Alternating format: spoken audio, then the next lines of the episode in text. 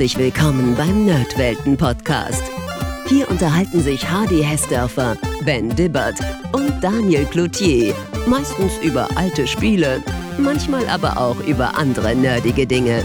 Also macht's euch bequem, spitzt die Ohren und dann viel Spaß mit der heutigen Folge. Servus Daniel. Hi Hardy, grüß dich. Vor kurzem ist ein ganz fantastischer Rückblick auf das Spielejahr 1985 in E-Book-Form erschienen, und zwar Lehnhards Spielejahr 1985 von Spieleveteran Heinrich Lehnhardt himself. Über dieses Buch sprechen wir heute und damit wir vielleicht auch einfach ein bisschen weniger mutmaßen müssen, haben wir uns den Heinrich endlich auch mal wieder eingeladen. Deswegen sagen wir Servus Heinrich, schön, dass wir dich heute mal wieder bei den Nerdwelten begrüßen dürfen. Hallo Deutschland und vielen Dank für die Einladung. Ich freue mich natürlich natürlich, dass ich auch ein bisschen über dieses neue E-Book reden darf. Äh, da steckt viel Herzblut drin. Lang genug hat es gedauert. Und ich habe natürlich ein paar schöne Erinnerungen an diesen wunderbaren Jahrgang. Ja, das ist toll. Da möchten wir auf jeden Fall auch ein bisschen was hören dann gleich.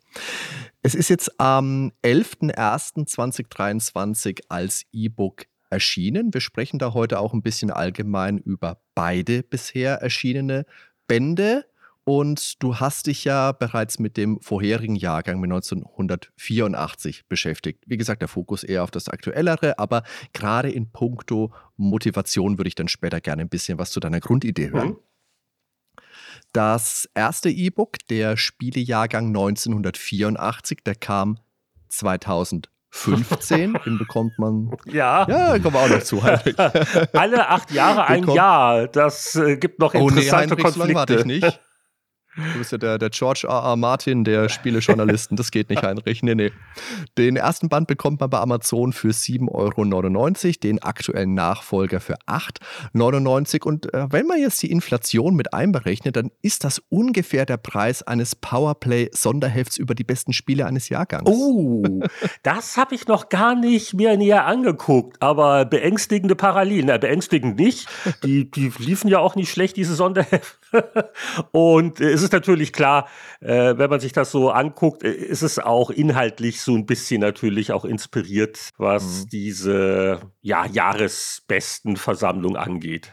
Ja, aber das ist auch ein schöner Ansatz. Wie gesagt, da kommen wir dann, glaube ich, auch noch ein bisschen drauf. Jetzt habe ich gesagt, Amazon, kann man das Buch auch irgendwo anders noch erwerben oder ist da vielleicht was geplant? Also es gibt noch eine zweite Plattform, das ist Apple Books. Mhm. Die gibt es immer noch und äh, bei Amazon sage ich immer gerne auch dazu, dass die Ausrede nicht gilt, wenn jemand sagt, ich habe ja keinen Kindle, kann ich ja nicht kaufen. Haha, von wegen. Also ich glaube, bei Apple Books ist es nicht ganz so leicht, aber äh, Amazon bietet einen Kindle-Reader an als Software für Desktop-PCs, für Smartphones und Tablets und was nicht alles. Und äh, so kann man Kindle-Bücher auch auf Nicht-Kindle-Geräten lesen. Ganz wichtig. Das kann ich auch bestätigen. Ich habe jetzt das 1985 viel auf dem Tablet gelesen, aber das lag daran, dass ich mein Kindle nicht gefunden habe. nicht gefunden. Siehst du mal. Jetzt haben wir gesagt, acht Jahre nach dem ersten Band kommt jetzt der 1985er Jahrgang und wir haben jetzt auch schon kurz über George R. R. Martin gescherzt. mein alter Freund George. Ja. Ja, jetzt muss man natürlich auch sagen, der George, von dem stehen ja zum Zeitpunkt unserer Aufnahme noch zwei Bände an, also The Winds of Winter und A Dream of Spring. Aber wenn wir ganz ehrlich sind, die TV-Serie hat uns das ja madig gemacht. Also Heinrich, ich fürchte, Lenhards Spielejahr 1986 ist das sehnliche erwartet. nein, nein. Jetzt muss ich mal den George Martin und Game of Thrones in Schutz nehmen. Also gerade weil die Showrunner gegen Ende ein bisschen durchgeknallt waren mit der Game oh, of Thrones Serie, ja. wo sie, ich weiß nicht, ob sie keine Lust mehr hatten oder einfach allen nur noch zeigen wollten, hey, wir können auch Action-Blockbuster machen. Äh, auf jeden Fall gerade deswegen bin ich sehr gespannt darauf, wie nun der Original Originalautor diese Geschichte zu Ende erzählt hätte. Also äh, wird das jetzt radikal oder nur ein bisschen anders sein? Auf jeden Fall wird es sicher ein bisschen runder sein. Also das Buch, auf das freue ich mich mhm. natürlich sehr. Und der George R. R. Martin hat eins, zwei Ausreden mehr als ich. Zum einen sind seine Bücher geringfügig umfangreicher. Äh, ich ich glaube, das Spielejahr 85 hat auch ein paar Seiten mehr als 84, aber so den vierstelligen Seitenbereich habe ich zum Glück nicht erreicht. Äh, und er, er ist natürlich auch äh, in vielen anderen Sachen involviert und interessiert und, und hier mal ein bisschen Elden Ring Lore und da wird wieder mal eine neue Fernsehserie gemacht. Also äh, soweit bin ich noch nicht und bei mir hatte die lange Pause eher andere Gründe. Aber, aber um dich da in Schutz zu nehmen, ich meine, immerhin ist jetzt ja schon das nächste Buch rausgekommen. Und ich meine, George. R. Martin, äh, das letzte, das kam 2011, äh, da, wurde mein, da wurde meine ja. Tochter geboren, die ist jetzt ja, in der sechsten Klasse. Gott. Wahnsinn. Ja, also das ist schon äh, interessant, weil äh, wir merken es auch bei den Spielen teilweise, ne? so, so ein Elder Scrolls zum nächsten, da vergehen jetzt schon ganze Jahrzehnte. Und dass das auch mhm. bei der Buchserie mal passieren kann, das äh, macht einem schon so, ein, so ein bisschen Angst nach dem Motto, so wie viel George R. R. Martin Romane äh, erscheinen doch zu meinen Lebzeiten oder zu sein.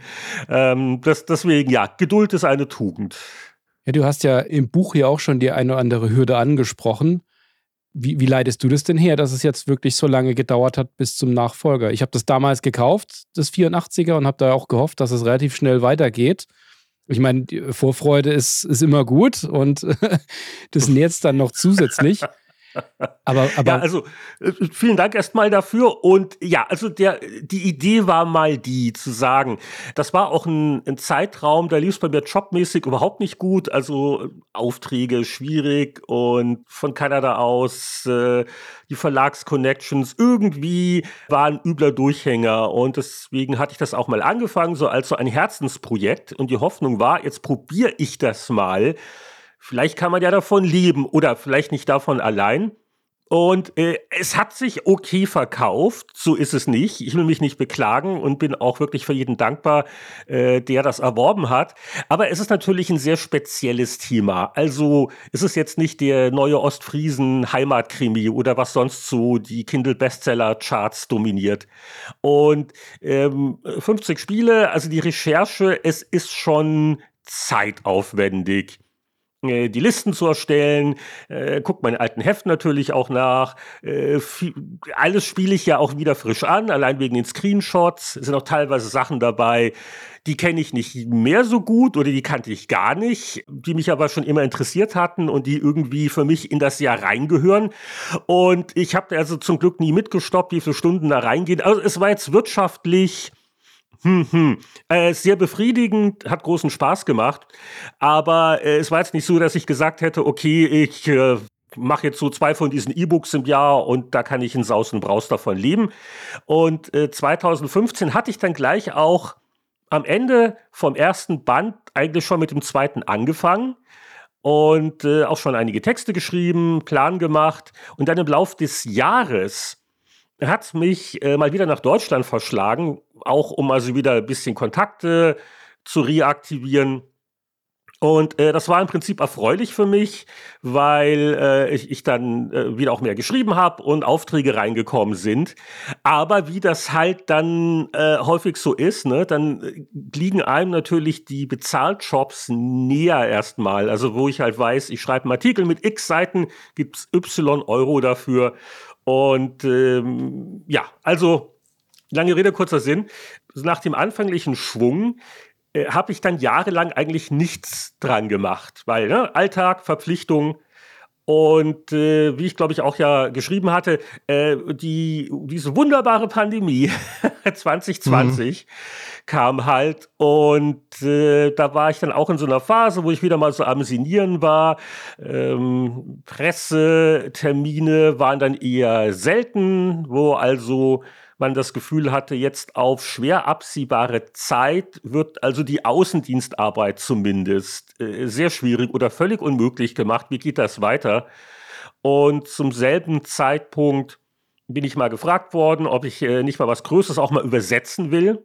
Und äh, seitdem mache ich auch gar nicht so wenig Spieleübersetzungen wieder oder bin Teil von Teams. Das ist ja bei größeren Projekten, ist das ja nicht ein Mensch alleine, äh, der das stemmt.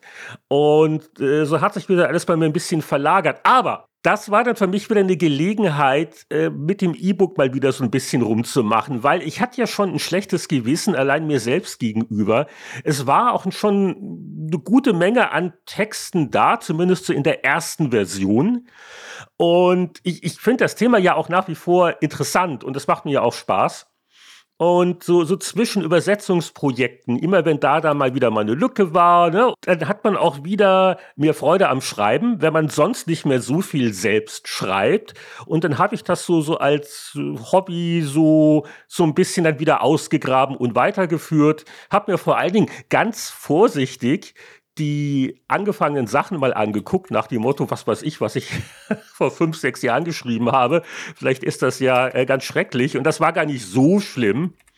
Und habe ich mir dann vorgenommen, okay, also das muss jetzt mal irgendwann noch äh, vollendet werden. Und das ist dann auch geschehen. Also wirklich zwischen äh, Weihnachten und Neujahr war noch mal Korrekturlesen angesagt und jetzt ist es da. Eine schwere Geburt.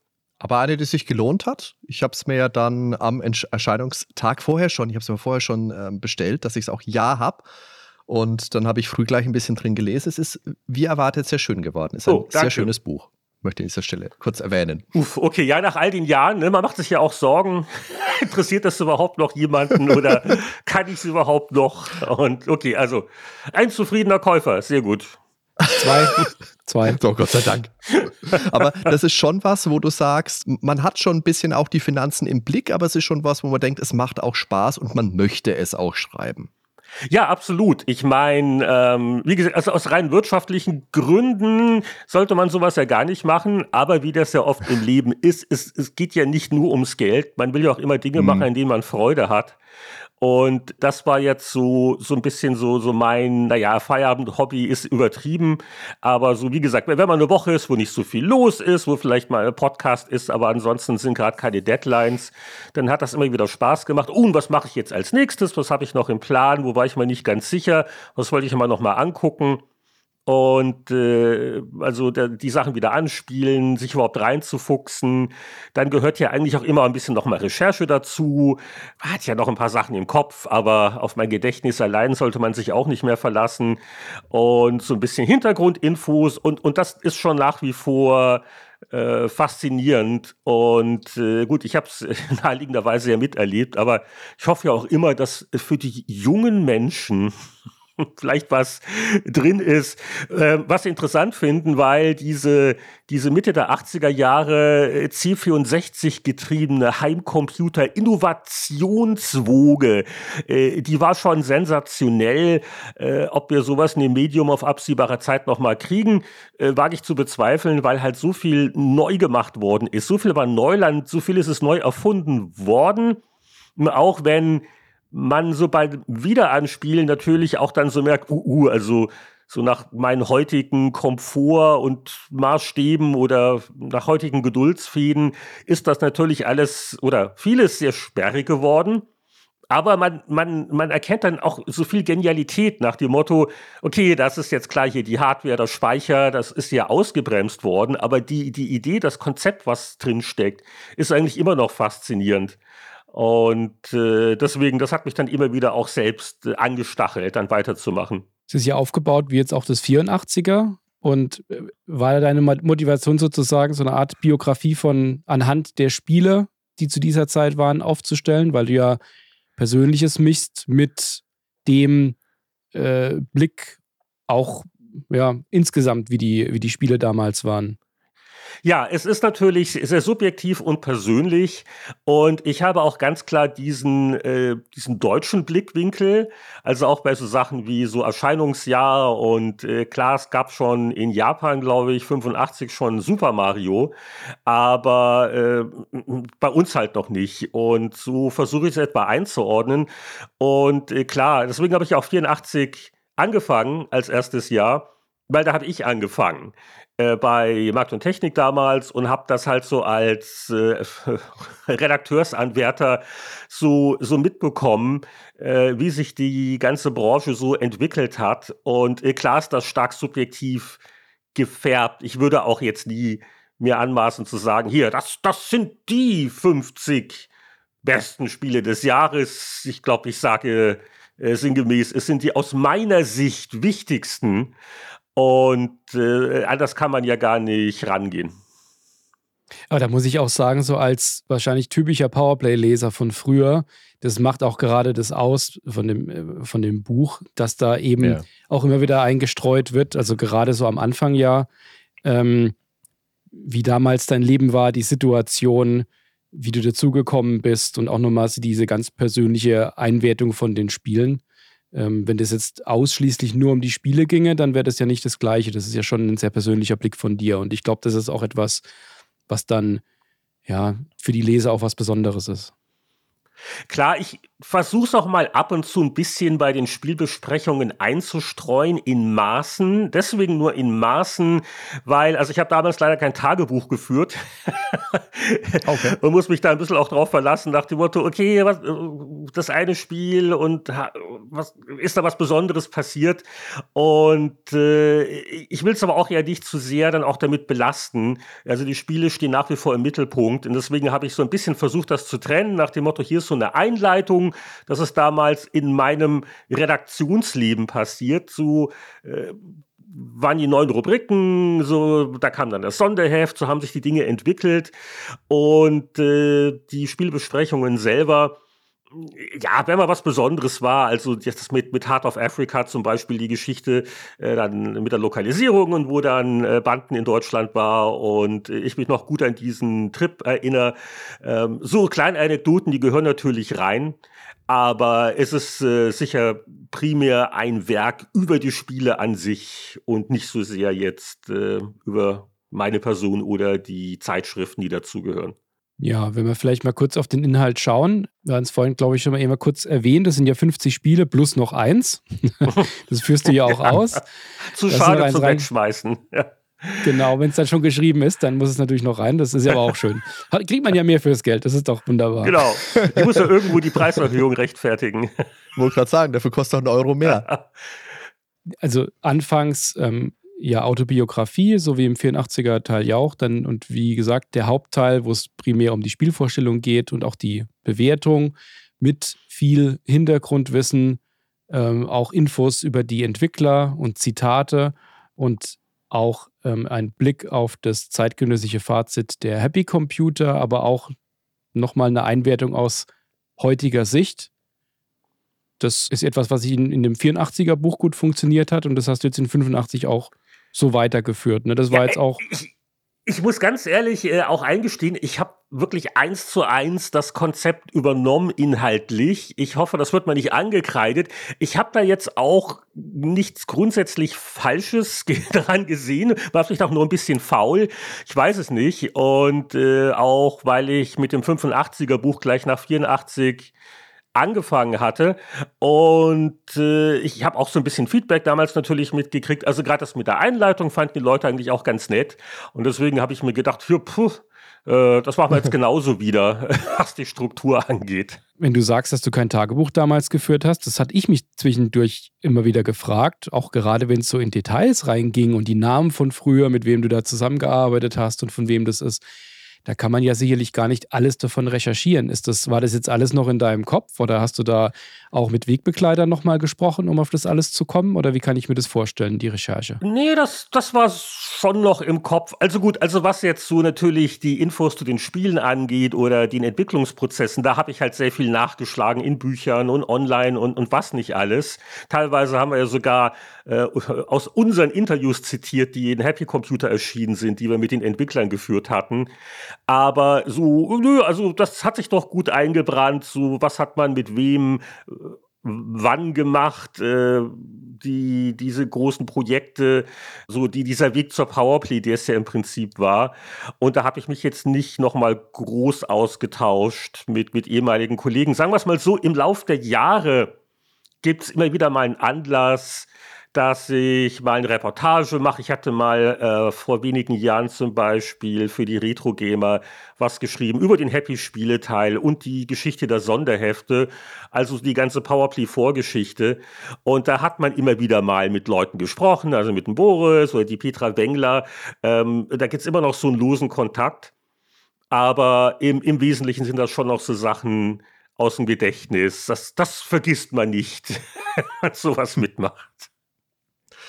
Wir haben jetzt ja eingangs auch ein bisschen augenzwinkert den Vergleich zu den Powerplay-Sonderheften gezogen. Dort sind die 100 besten Spiele eines Jahres vorgestellt worden, dem begrenzten Platz natürlich geschuldet von so einem Heft, auf eine Seite pro Titel beschränkt. Jetzt hast du in so einem E-Book natürlich bedeutend mehr Platz, würde ich mal sagen. Aber Du hast dich ja auch entschieden, die Spiele nochmal zu gliedern in wichtigere Titel, die dann ausführlicher mit mehr Inhalt präsentiert werden und weniger wichtigere Titel. Aber wie hast du das festgemacht? War das mehr persönlicher Gusto oder hast du da versucht, wirklich äh, zu gucken, wie einflussreich waren die Spiele denn im Nachhinein überhaupt? Genau, also ich habe ja wirklich so eine interne Wertung für jedes Spiel mir aufgeschrieben und die ist so eine Mischung aus so Bauchgefühl, äh, Spaßfaktor damals, Spaßfaktor heute und aber auch Einfluss. Und ich habe da jetzt keine genaue Formel.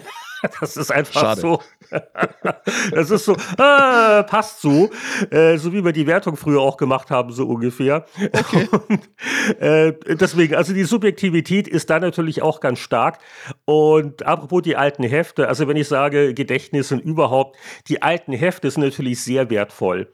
Hm. Weil ich habe zwar jetzt kein privates Tagebuch geführt, aber ach ja, und dann haben wir hier eine kleine Einleitung geschrieben und da und da war wieder mal ein Foto, so ein Editorial, wer hat uns da in dem Monat besucht und natürlich, welche Spiele haben wir getestet. Also ohne die alten Hefte und ohne die Archive, die es gibt. Also ich habe natürlich die also die echten Schätze habe ich natürlich noch hier in echt in Print stehen. Die machen jeden Umzug mit. Aber um mal schnell nachzugucken, sind die ganzen PDF-Online-Archive natürlich unentbehrlich. Also, also Kultboy und Kultmax und äh, Kultpower, wie sie alle heißen, die seien an dieser Stelle auch noch mal gepriesen, ja. weil ohne die wäre das nahezu unmöglich gewesen. Aber ja, die, die Aufteilung genau und dann, äh, ich muss halt zum einen mal auf die, die 50 kommen, weil also mehr als 50 wäre Wahnsinn, nicht nur was den Zeitaufwand angeht, weil äh, es wird dann irgendwo auch dünn. Ne? Also ich habe jetzt immer noch so, Deswegen habe ich ja auch eine Einleitung geschrieben. Es gab immer noch so, so fünf, sechs, sieben Titel so auf der Kippe, die hätte man vielleicht oder auch nicht, aber dann wird es irgendwann schon sehr dünn. Und ähm, wenn ich so meine interne Reihenfolge halt habe, dann merke ich ja auch, okay, was ist ganz oben und was ist so eher Mittelfeld oder Siebenhängen und Würgen. Und daraus ergibt sich dann diese Wahl, also welche 25 Spiele kriegen das Deluxe-Treatment mit einem etwas längeren Haupttext und mit diesen Zusatzelementen, Entwicklerzitate und vielleicht ein kleines Testzitat von damals und doch mal so einem neuen Meinungskasten, wo ich mhm. das aus heutiger Sicht nochmal beschreibe, wie ich das empfinde. Und bei den weniger gewichtigen Titeln ist es halt dann nur so ein Text. Und äh, was jetzt interessant war, ist, dass ich äh, 2015, 16 in der ersten Arbeitsphase hatte ich relativ viele von den Großen angefangen. Also erstmal auf die Großen stürzen, wo man sicher weiß, dass die auch mhm. reinkommen. Und ich hatte dann jetzt so in den letzten paar Jahren beim Fertigmachen noch äh, viel so mit den, mit den kleineren zu tun, die ja äh, witzig sind, weil gerade die nicht so ganz prominenten, die halt nicht als Klassiker überall äh, gepriesen oder neu besprochen werden, äh, da es immer wieder witzige Sachen noch zu entdecken und äh, das hat nochmal besonderen Spaß gemacht. Jetzt ist ja bei so einem E-Book der Platz viel weniger das Problem als bei einem Printmagazin oder bei einem Printbuch. Gab es trotzdem eine Vorgabe, die du dir persönlich gesetzt hast, also ein Limit, eine Zeichenzahl oder was ähnliches? Nicht streng. Ähm, ich konnte natürlich auf das vorherige Buch gucken und, und so ein Gefühl und wie, wie lang sollte so ein Text sein, wann wird es zu viel, wann wird es zu wenig. Aber es ist nicht wirklich streng. Deswegen merkt man auch innerhalb der äh, der großen Artikel, sage ich mal, gibt es auch so mal leichte Unterschiede. Und ich glaube, den Paradroid habe ich relativ ausführlich, weil es auch so ein bisschen mein Spiel des Jahres ist. Habe mhm. ich, glaube ich, auch irgendwo gebeichtet an der Stelle. Und äh, da, da kann man schon auch ein bisschen mehr schreiben. Aber, aber ja, es, es sollte keine allzu krassen Unterschiede geben. Ähm, ich habe auch dann so in der vierten oder fünften Korrekturschleife immer wieder auch nochmal Sachen gefunden, die man schön kürzen konnte. So ein bisschen hier noch eine Straffung und äh, muss ja den, den Leser nicht unnötig belästigen mit, mit irgendwelchen äh, Blubbersätzen noch, die es gar nicht mehr gebraucht hätte. Und ähm, ja, also von daher klar, das ist das Schöne natürlich am Digitalen du musst, ach mein Gott, früher, ich meine, wenn du sagst, die alten äh, Powerplay-Sondehefte, die 100 besten Spiele, war halt ein Standard-Layout und da war halt relativ klar, äh, wie viel Text genau wo reinpasst. Ich glaube, man hatte ein bisschen Flexibilität, äh, zumindest im, im, Stammheft, beim Sonderheft weiß es gar nicht mehr, wo, wo man vielleicht gesagt hat, okay, ich brauche einen etwas längeren Meinungskasten und vielleicht ein bisschen weniger Lauftext oder ein Bild mehr oder weniger, aber es, es war halt das Print-Papier-Layout. Und ähm, da kommt es wirklich auf jedes Zeichen an. Ist übrigens ganz lustig, es fällt mir wieder auf, wenn man so in alten Heften blättert, gibt es auch manchmal diese Spieletests, wo der Meinungskasten ist eigentlich zu Ende geschrieben und dann kommt noch so ein Mini-Absatz, so, so, drei Zeilen, yeah. in denen eigentlich nicht wirklich noch was drinsteht, so blubber, blubber. ja, und für Fans auf jeden Fall und äh, so nochmal ein Rekapitulieren. Das sind die Fälle, wo der Redakteur zuschreiben musste auf der Layout-Seite, okay. weil es etwas zu kurz für den Kasten war. Und deswegen haben wir dann immer auch die Faustregel gehabt. Also, also lieber ein bisschen zu lang als zu kurz, weil es fällt immer leichter, was zu kürzen als was zuzuschreiben. Äh, die Textqualität ist dann nicht so toll. Jedenfalls, dieses Problem hatte ich hier wirklich nicht. Das war eher so eher ein, ein Hadern äh, mit dem eigenen Output. Jetzt äh, habe ich mal kurz eine Off-Topic-Frage, Heinrich, weil wir es gerade so von Layouts und von Zeichen haben. Wie hat man denn früher so zu Powerplay-Zeiten eigentlich drauf geachtet? Wie viele Zeichen habe ich denn jetzt überhaupt? War das eher so ein Platzding, dass man gucken musste, komme ich da ungefähr hin? Oder hat man wirklich gezählt? Weil äh, Shift-Steuerung C gab es damals ja nicht, oder? Also wir waren ja schon von Anfang an auf dem Computer unterwegs. Das war ja. natürlich sehr angenehm, äh, weil es gab ja die Anzeige, wie viel Zeichen hat der Text. Und da hattest du schon natürlich so ungefähre Werte. Also wenn ich jetzt weiß, ich habe einen zweiseitigen Spieletest, dann ist der Lauftext etwa, das ist hier die Zielzahl plus minus x, weil wie gesagt, äh, Layout, äh, machen wir das Bild vielleicht größer. Das war immer so ein bisschen noch die Unbekannte. Was macht das Layout dann genau aus dem Bildmaterial? Aber bei den Spieletests war es ja doch relativ standardisiert. Äh, die Screenshots hatten immer dasselbe Querformat. Ne? Da gab es also selten große Überraschungen. Und daran hat man sich äh, orientiert und äh, die Sachen wurden ja auch nochmal gegengelesen und vom leitenden oder dem Chefredakteur. Und es gab ja noch teilweise irgendwie noch separate Korrektoren, die auch nochmal drüber gegangen sind. Und deswegen war es dann schon noch immer ein bisschen aufregend. Also, wenn das dann aus dem Layout kam, hat es eigentlich so gut wie nie genau gepasst. Also, also immer äh, war noch ein bisschen was zu tun. Und wie gesagt, also mal eine kleine Kürzung war nicht das Problem. Ähm, das gelegentliche Füllen eher. Aber äh, ja, das gehörte halt damals dazu. Jetzt zum 85er Buch. Wie hast du denn da ausgewählt, was denn reinkommt in das Buch und was vielleicht auch draußen bleiben muss? Hat er die 50 einfach gut gepasst? Ja, 50 ist halt eine schöne runde Zahl. Und äh, ich muss aber sagen, also bis zuletzt, ich gucke auch jetzt noch hier gerade auf meine Liste, ich habe immer noch ein schlechtes Gewissen, äh, weil ich habe es da auch nicht, nicht mehr gespielt, sondern mir aus dem Gedächtnis raus beurteilt. Da habe ich nochmal meinen Test gelesen und dachte, oh, das war, ach ja, das war schon interessant. Das ist das Barry McGeigen World Championship Boxing. Hm. Das ist ein schönes Spiel, Heinrich. Wo ich jetzt, aber das ist halt das Problem, du wirst halt nie fertig.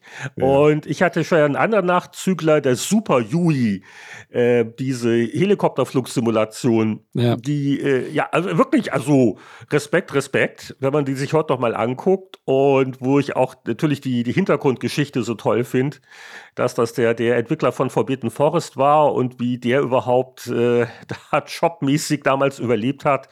Und die Dinger, die gibt es natürlich immer, aber äh, ja, deswegen, du sagst, irgendwann ist es 50 und dann ist halt mal Schluss und äh, so, so kurz vor Schluss, mein Gott, ja, du, ich mache am nächsten Morgen auf und ich sehe wieder ein bisschen anders. Es gibt immer so ein paar, so ein paar knappe Fälle, diese knapp daneben Spiele. Oh, das hat Fox war nicht auch gut gewesen. Also wenn ich nochmal drauf gucke.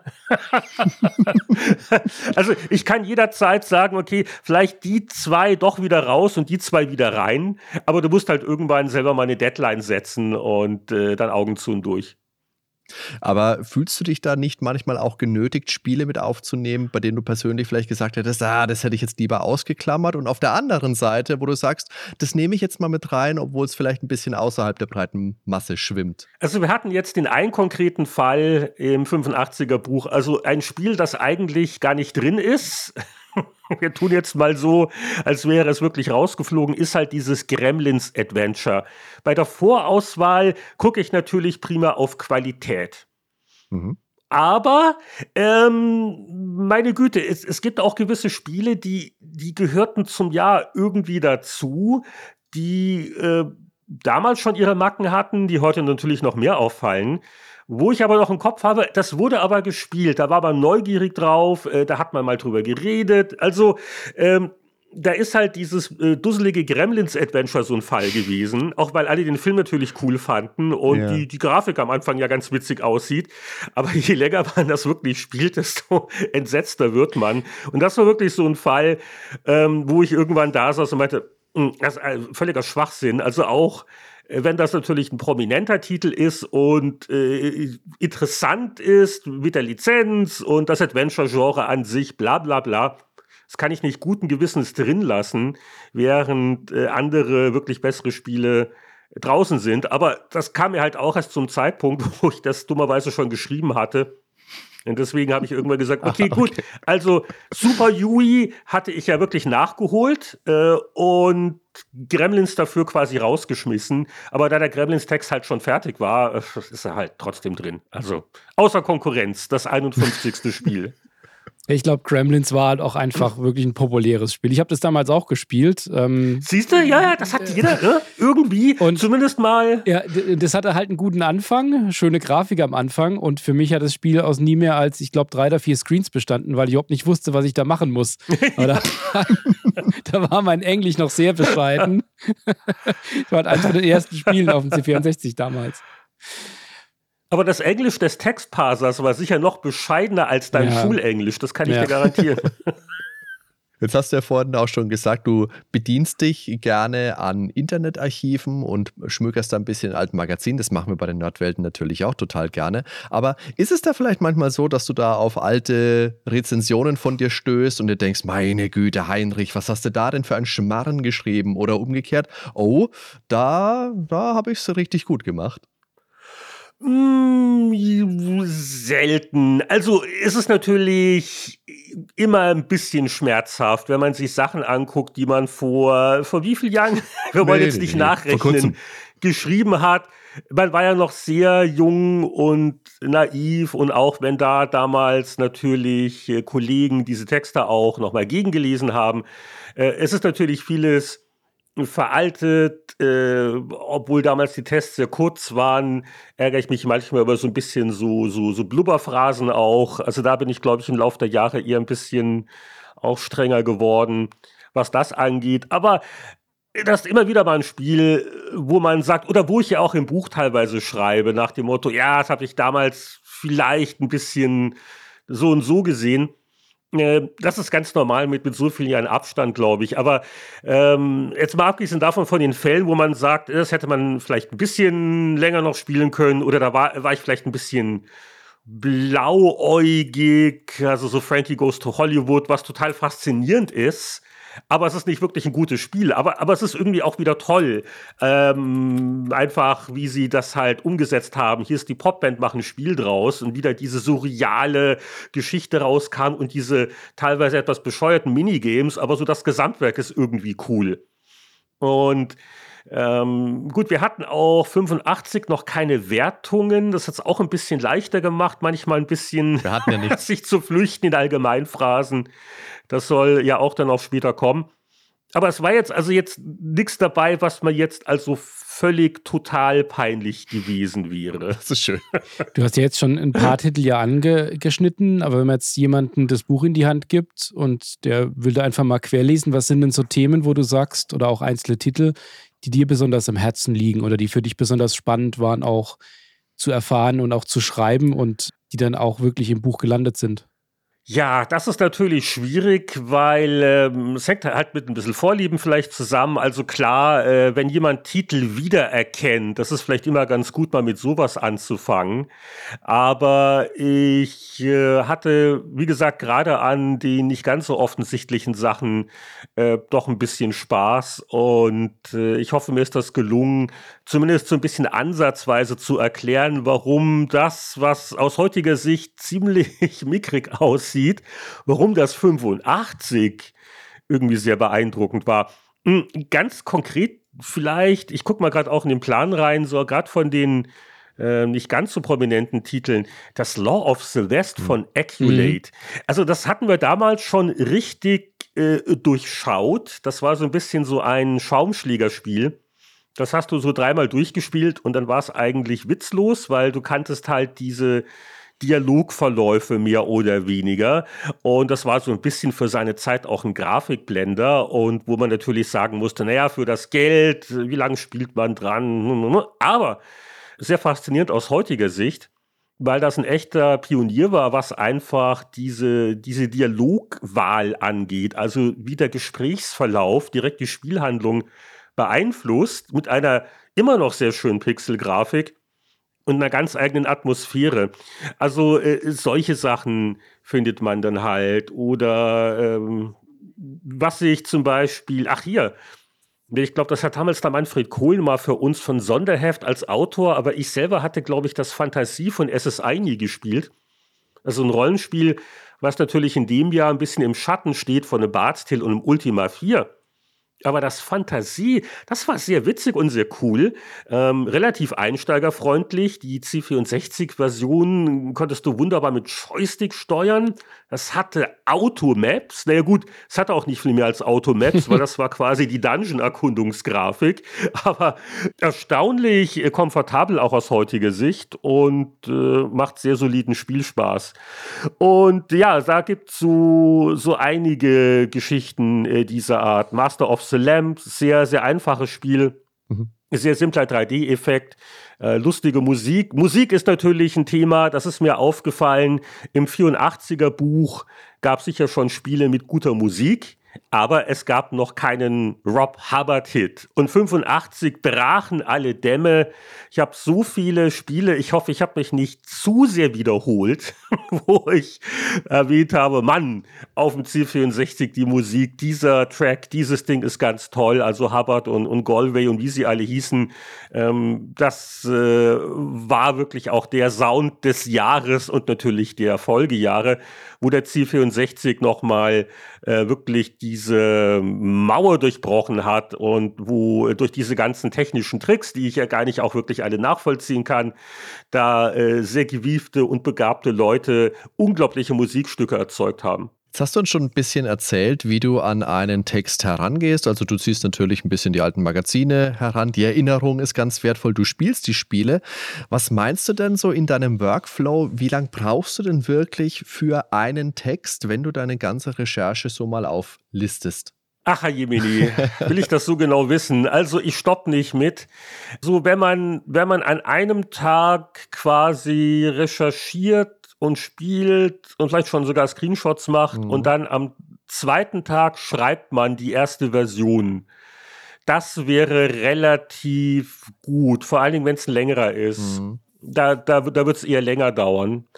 Ähm, also, also für die, für die Kleinen würde das auf jeden Fall reichen. Aber gerade bei den größeren hängt man doch ein bisschen länger dran oder man äh, hat hier noch eine Quelle oder begibt sich auf die Suche hier nach dem einen alten US-Magazin, wo mal einer wohl was dazu gesagt hat über das Spiel, was man vielleicht zitieren könnte. Das ist so ein bisschen die Gefahr, dass man das auch in diesen Strudel gerät. Aber das äh, wäre so eine Pi mal Daumen Milchmädchenrechnung. Hast du da eine Routine beim Schreiben? Also feste Zeiten, so ein tägliches Limit an Zeichen oder Wörtern. Da gibt es ja berühmte Beispiele von, weiß nicht, Ian Fleming, der morgens 500 Worte geschrieben hat, dann zwei Stunden im Pool war, zwei Martini getrunken hat und dann. das ist mein Vorbild. Stephen, Stephen King, der glaube ich am Tag immer, ich weiß gar nicht mehr, 1500 Wörter kann das sein? Pro Tag schreibt. Der, der, der, der King ist ja, ist ja echt irre. Der ja, lässt ja. ja. auch nicht nach im Alter. Das ist wirklich erstaunlich. Ich hatte auch mal, auch schon vor einigen Jahren, mit großem Interesse sein Werk über das Schreiben gelesen, mhm, also Schreiben. On Writing. Tolles Buch, ja. ja. Und was so unterhaltsam ist, weil er hat ja diese nette Art, so äh, auch in seinen Romanen, so dieses, so Onkel Steven erzählt mal. Und wenn er so ein bisschen über seine eigenen Routinen schreibt, seinen Arbeitsalltag und so, was er so erlebt hat im Leben, das ist also wirklich eines seiner besten, unterhaltsamsten Bücher. Und ja, also wenn, wie gesagt, bei mir ist eh gerade ein bisschen wild, weil ich ja jetzt nicht Vollzeitschreiber bin und immer gucke, ist hier was zu übersetzen. Okay, Mittwoch wird der Podcast aufgenommen. Aber wenn ich einen Schreibtag habe, hat sich bei mir auch ein bisschen geändert. Also ich war ja nie der Frühaufsteher in jungen Jahren. Aber jetzt bin ich an dem Punkt, wo ich sage, also am besten geht's für mich wirklich morgens oder vormittags mit der Schreiberei weil da, mhm. ich meine, dass das Gehirn noch am, am leersten oder man ist noch geistig relativ frisch und hat noch eher die Energien, die man ja auch braucht, um jetzt, okay, wie, wie fange ich jetzt den Absatz an? Ne? Und das mache ich gerne morgens in der Tat. Und dann so im Laufe des Nachmittags ja mal gucken, dann vielleicht eher was spielen und Screenshots machen. Du weißt, was ich meine. Also, es gibt jetzt keinen genauen Plan. Und mit den Martinis ist es bei mir so eine Sache. Aber man, es ist ja sinnvoll, seine Routinen zu haben, gerade in diesen äh, Jobs oder jetzt, wo auch äh, mehr Leute in den letzten Jahren in den Homeoffice-Genuss gekommen sind. Ne? Also der Mensch ist ein Gewohnheitstier und ähm, äh, um, um einfach nicht völlig im Chaos zu versinken, ist das schon sehr sinnvoll, so ein bisschen so seine, seine Uhrzeiten zu haben. Und ja, also ich stehe auch eher ein bisschen früher auf äh, inzwischen. Natürlich auch, damit ich noch ein bisschen mich mehr überschneide. Ich bin ja zeitzonenmäßig neun Stunden, nicht nur zeitzonenmäßig ist Lenhard zurück. Nein, also ich bin ja neun Stunden zurück gegenüber Deutschland. Und äh, deswegen, das sind so meine produktivsten äh, Phasen eigentlich. Und dann gibt es dann auch so, wenn man sagt, okay, und um, um, um die Zeit wird zum Mittag gegessen, um, um, um die Zeit äh, wird eine Runde mit dem Hund gemacht. Das hilft dann auch, so ein bisschen wieder äh, frisch zu werden. Ja. Aber ja, die, die zwei Martinis im Pool ist auch ein bisschen kalt bei uns gerade. Das ist leider nicht gegeben.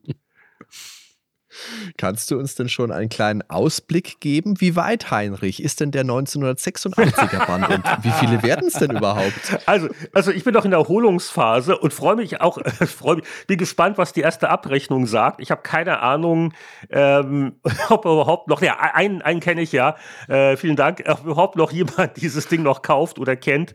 Und äh, das wird sicher äh, natürlich ein Faktor sein, weil, weil klar, ich meine, wenn ich sagen kann, ha, bleibt mal zu Hause hier mit euren Übersetzungen, hier, ich, ich, ich werde ja jetzt reich mit Büchern, das ist sicher jetzt was anderes. Ich rechne nicht damit, aber ähm, ich habe noch nicht richtig mit der Arbeit angefangen. Mir sind nur im Laufe des Nachguckens einfach äh, Sachen aufgefallen, wo ich erst dachte, hey, das ist doch was für ein 85er Buch, um dann nur festzustellen, nein, das ist was für 86er Buch und die habe ich mir schon mal aufgeschrieben.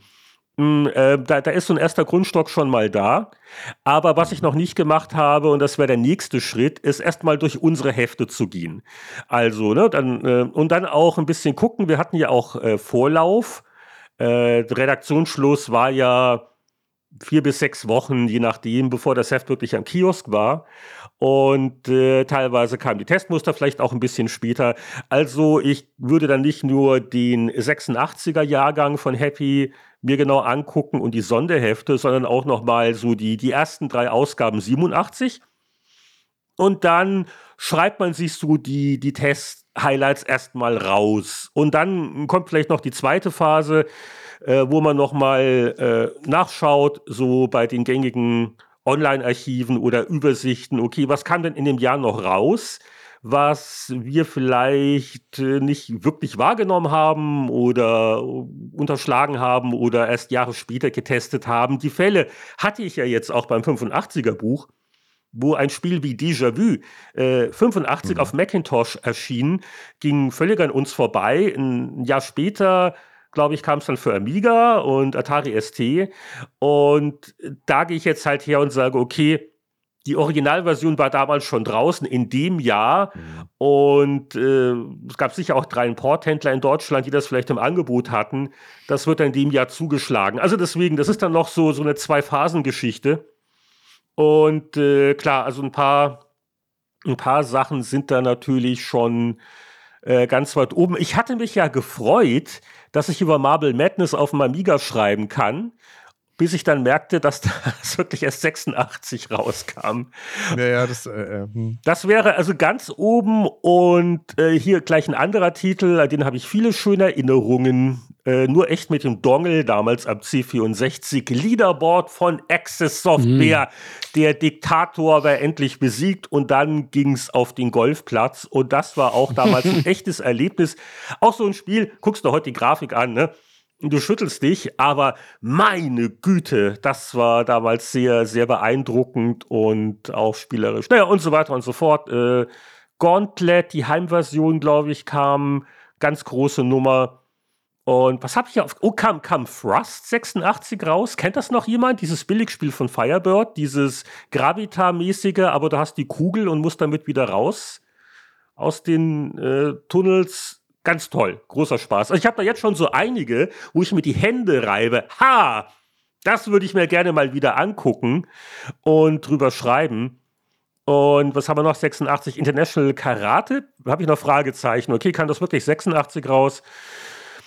Äh, Alter Ego habe ich hier stehen. Tatsächlich. Gunship, Space Quest, Spawn, Lever Goddesses, äh, Bomb, mhm. Bomb Check auf dem Ziel 64. Scheiße, vergiss es. Die Schneider CPC-Version rauf und runter gespielt. Das weiß ich noch genau. Das war toll. Es war auch relativ leicht. Es hat vielleicht nicht geschadet. Ähm, aber das war so cool. Und dann in welcher Reihenfolge? Und wenn du die glühenden Bomben, da gab es den Bonus, dann hast du immer versucht, das wirklich perfekt hinzukriegen.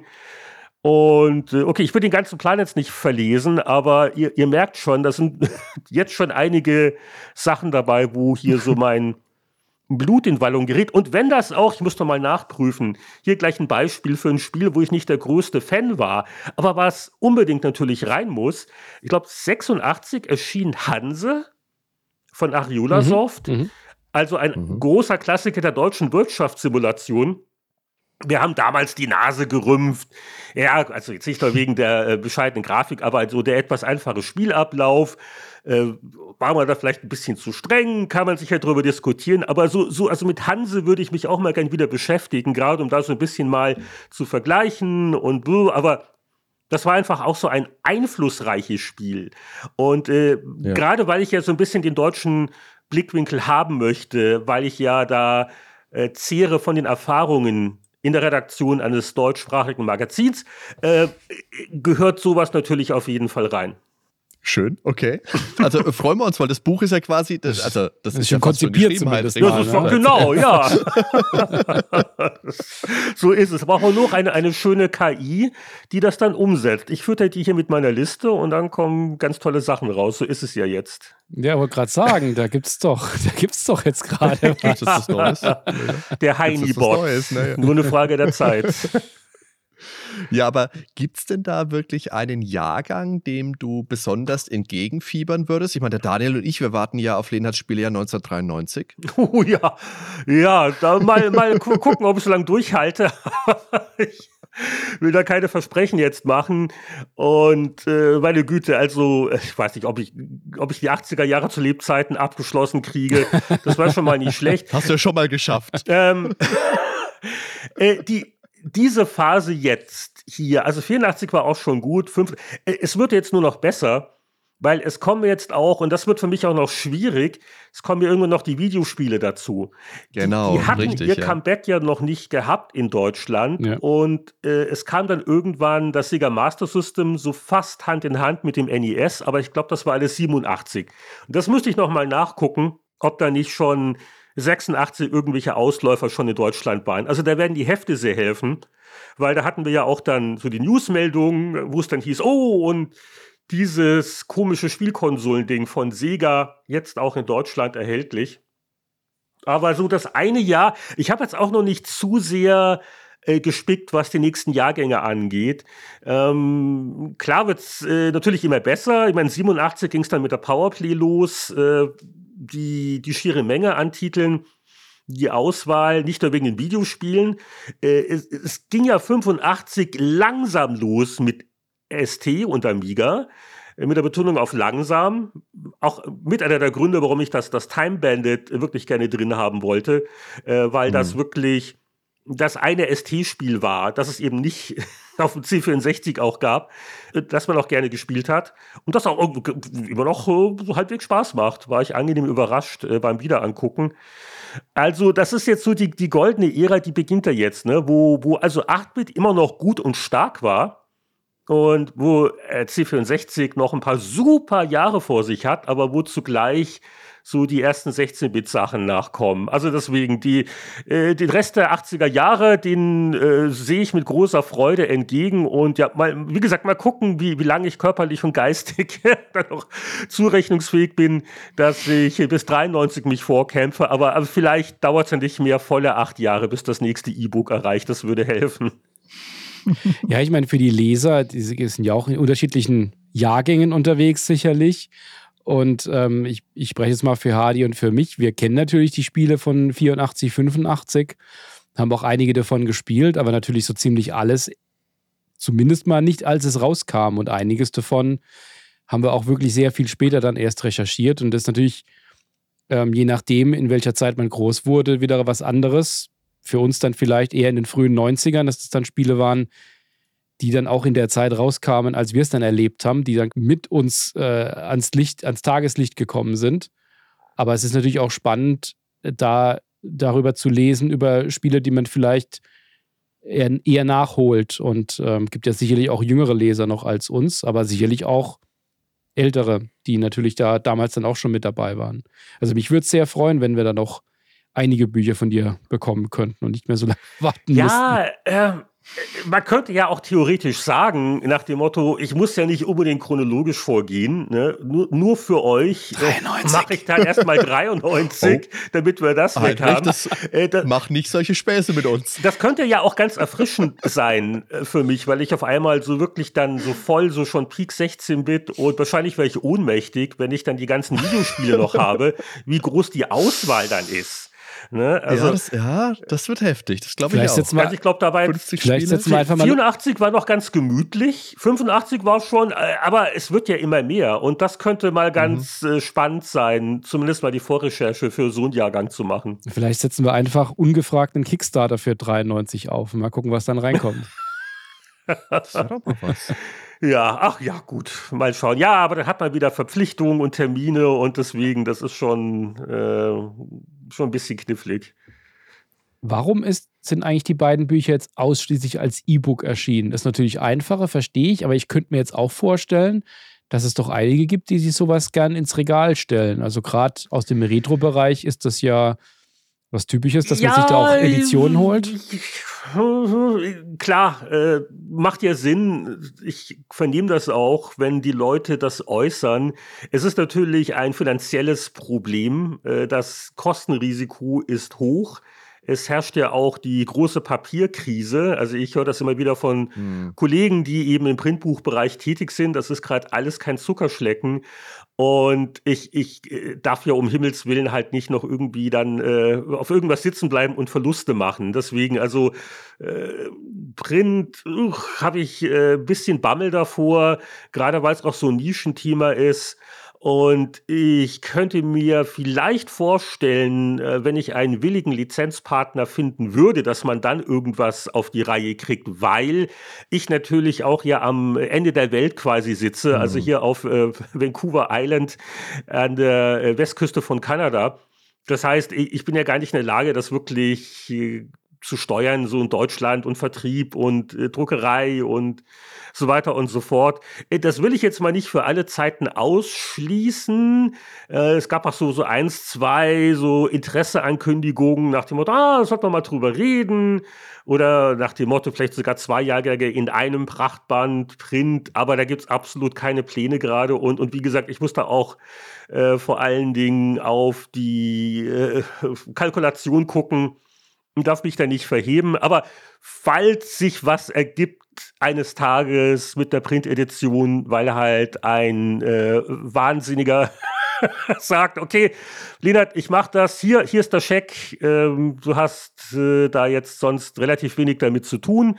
Äh, naja, ich würde auf jeden Fall natürlich auch dann Sachen nochmal überarbeiten. Die müssten ja auch dann angepasst werden an Print-Layout. Da bräuchte man mehr Screenshots. Weißt schon, also Arbeit macht es natürlich auch wieder. Aber äh, ja, warten wir mal, bis die Papierpreise wieder fallen, äh, was da noch passiert. Ja, wir hätten jetzt zum Ausklang noch ein, zwei allgemeinere Fragen an dich, Heinrich. Mhm.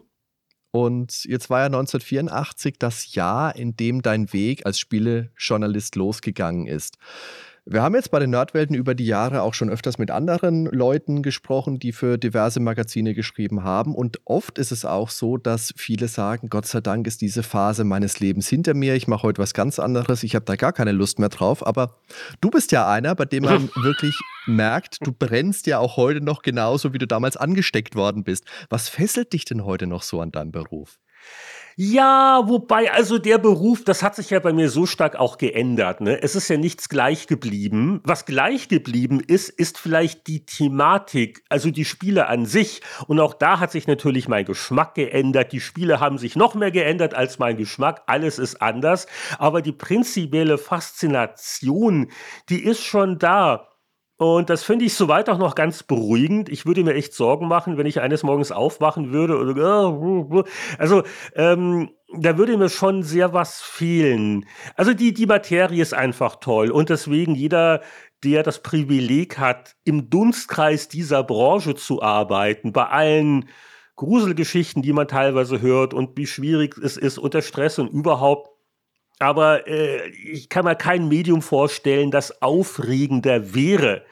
Und äh, die Zeit damals war natürlich auch ganz toll, weil also die, diese ersten Jahre bei Markt und Technik und wie man sich dann kennengelernt hat und äh, der, der Boris und der Gregor und der Toni und dann kam der Martin und der Anatol ich will jetzt nicht sagen, das war so wie äh, Oberstufe Schule oder Ausbildung, aber wir waren ja noch sehr jung und äh, hatten auch so Gleichgesinnte, die auch so etwa im gleichen Alter waren und äh, Interessen hatten. Äh, das waren ja auch dann unsere Freundschaften. Wir haben ja auch sehr intensiv äh, seinerzeit auch an diesen Sachen gearbeitet, Hobby zum Beruf und war auch sonst nicht wahnsinnig viel Sozialleben. Es musste ja noch Spiele gespielt werden. Ähm, aber es, es war irgendwie toll. Also du, konntest halt was machen, auf das du wirklich Bock hattest.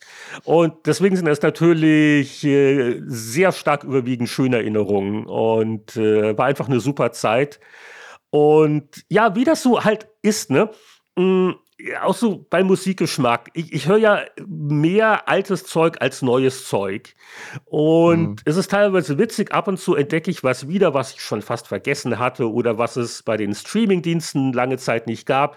Und ich höre ein Lied wieder, das habe ich seit 30, 40 Jahren nicht mehr gehört, so ungefähr. Und wie das sofort wieder Klick-Klick macht.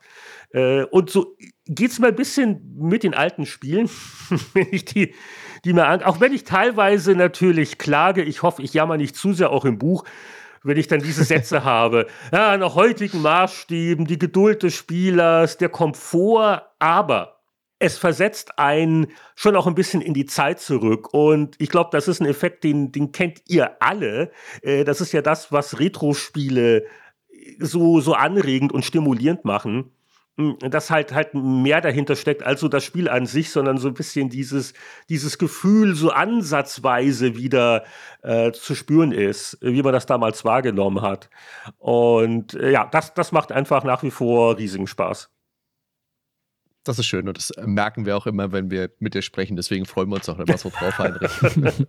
Als Rausschmeißer habe ich jetzt noch was Fieses für dich, weil du beschäftigst dich ja jetzt gerade mit so na, mit den Spielejahren, mit den Phasen, die es so gab in der Entwicklung der Computer- und Videospiele. Aber was meinst du denn?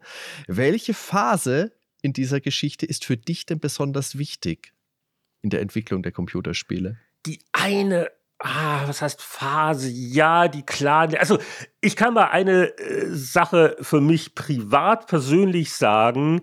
Äh, das war ja so ein großer Schritt für mich, dieses Praktikum 84 zu ergattern bei Markt und Technik, weil ich hatte ja zu dem Zeitpunkt, ich hatte ja keinen Heimcomputer.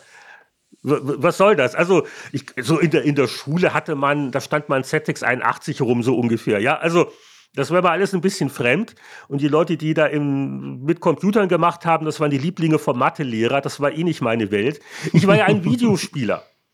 Und äh, das war natürlich dieser gewaltige Bruch, äh, so diese 384, der große Atari-Markt-Crash. Und ich spielte auf meinem ColecoVision und die Welt war schön. Und ich kannte diese Heimcomputerwelt vielleicht höchstens mal von einem Telematch-Artikel, ja, ähm, mhm. was das für Dinger waren, weil die waren ja auch nicht ganz billig. So Atari 800 hätte man auch gern gehabt, aber ne, das waren damals schon richtige Beträge.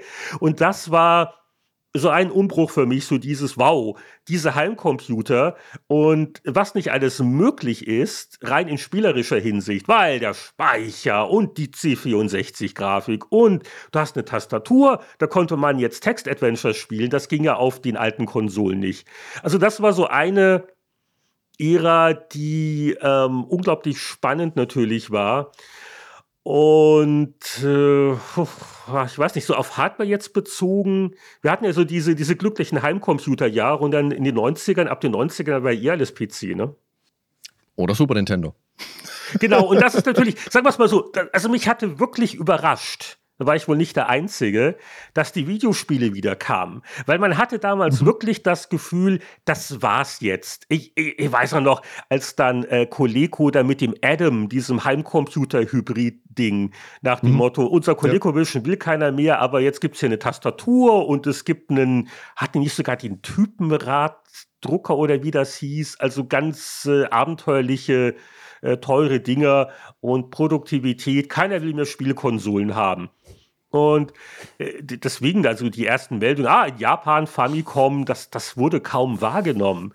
Und dass die Videospiele dann wirklich wieder gekommen sind und auch wieder Erfolg hatten, äh, darauf hätte man vier oder 85 nicht wirklich Geld gewettet.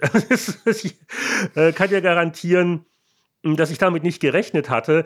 Und äh, dann war aber alle dann hin und weg, was die Qualität äh, der vielen frühen NES-Sachen angeht. Nicht, weil die Grafik so viel besser war. Das war ja, also im Vergleich zum C64 jetzt auch nicht der Quantensprung. Aber mhm. die spielten sich gut. Also weil Spieldesign, weil Spielspaß toll waren.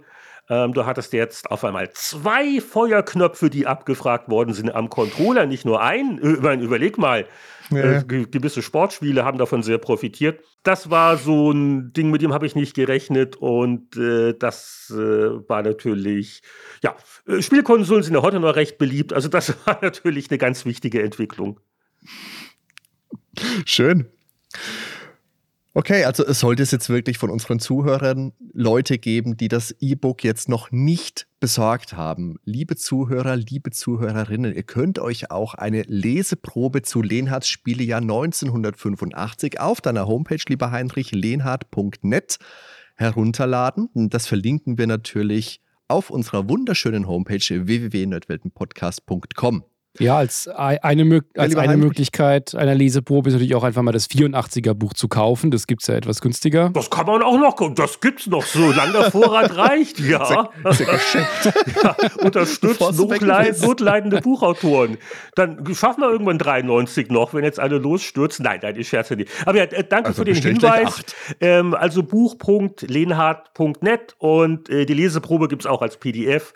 Und dann kriegt man, glaube ich, schon einen ganz guten Eindruck, was da ungefähr abgeht. Und äh, ja, danke für den Hinweis. Ja, natürlich. Lieber Heinrich, wir bedanken uns sehr für das Gespräch. Es hat wie immer sehr viel Vergnügen gemacht, dich bei den Nerdwelten zu Gast zu haben. Und wir empfehlen natürlich auch den ganz wunderbaren Spieleveteranen-Podcast von dir und Jörg Langer. Das sind ja auch immer wieder mal andere Experten und Veteranen des Spielejournalismus zu Gast. Zum Beispiel natürlich unser Freund, der Michael Hengst. Der Daniel und ich waren jetzt noch nicht zu Gast. Das kann nur eine Frage der Zeit sein. Ja, ja es, es, es, hat ja noch so, so, junge Kerle, oder? Ich weiß ja nicht, haben wir so eine Veteran-Altersgrenze, die ist sehr also, fließend. Ich glaube, die biegen wir auch mal ab und zu. Also der Daniel ist ja älter, als er aussieht. Das muss man ja dazu sagen. Das war ja gerade umgekehrt, Hardy.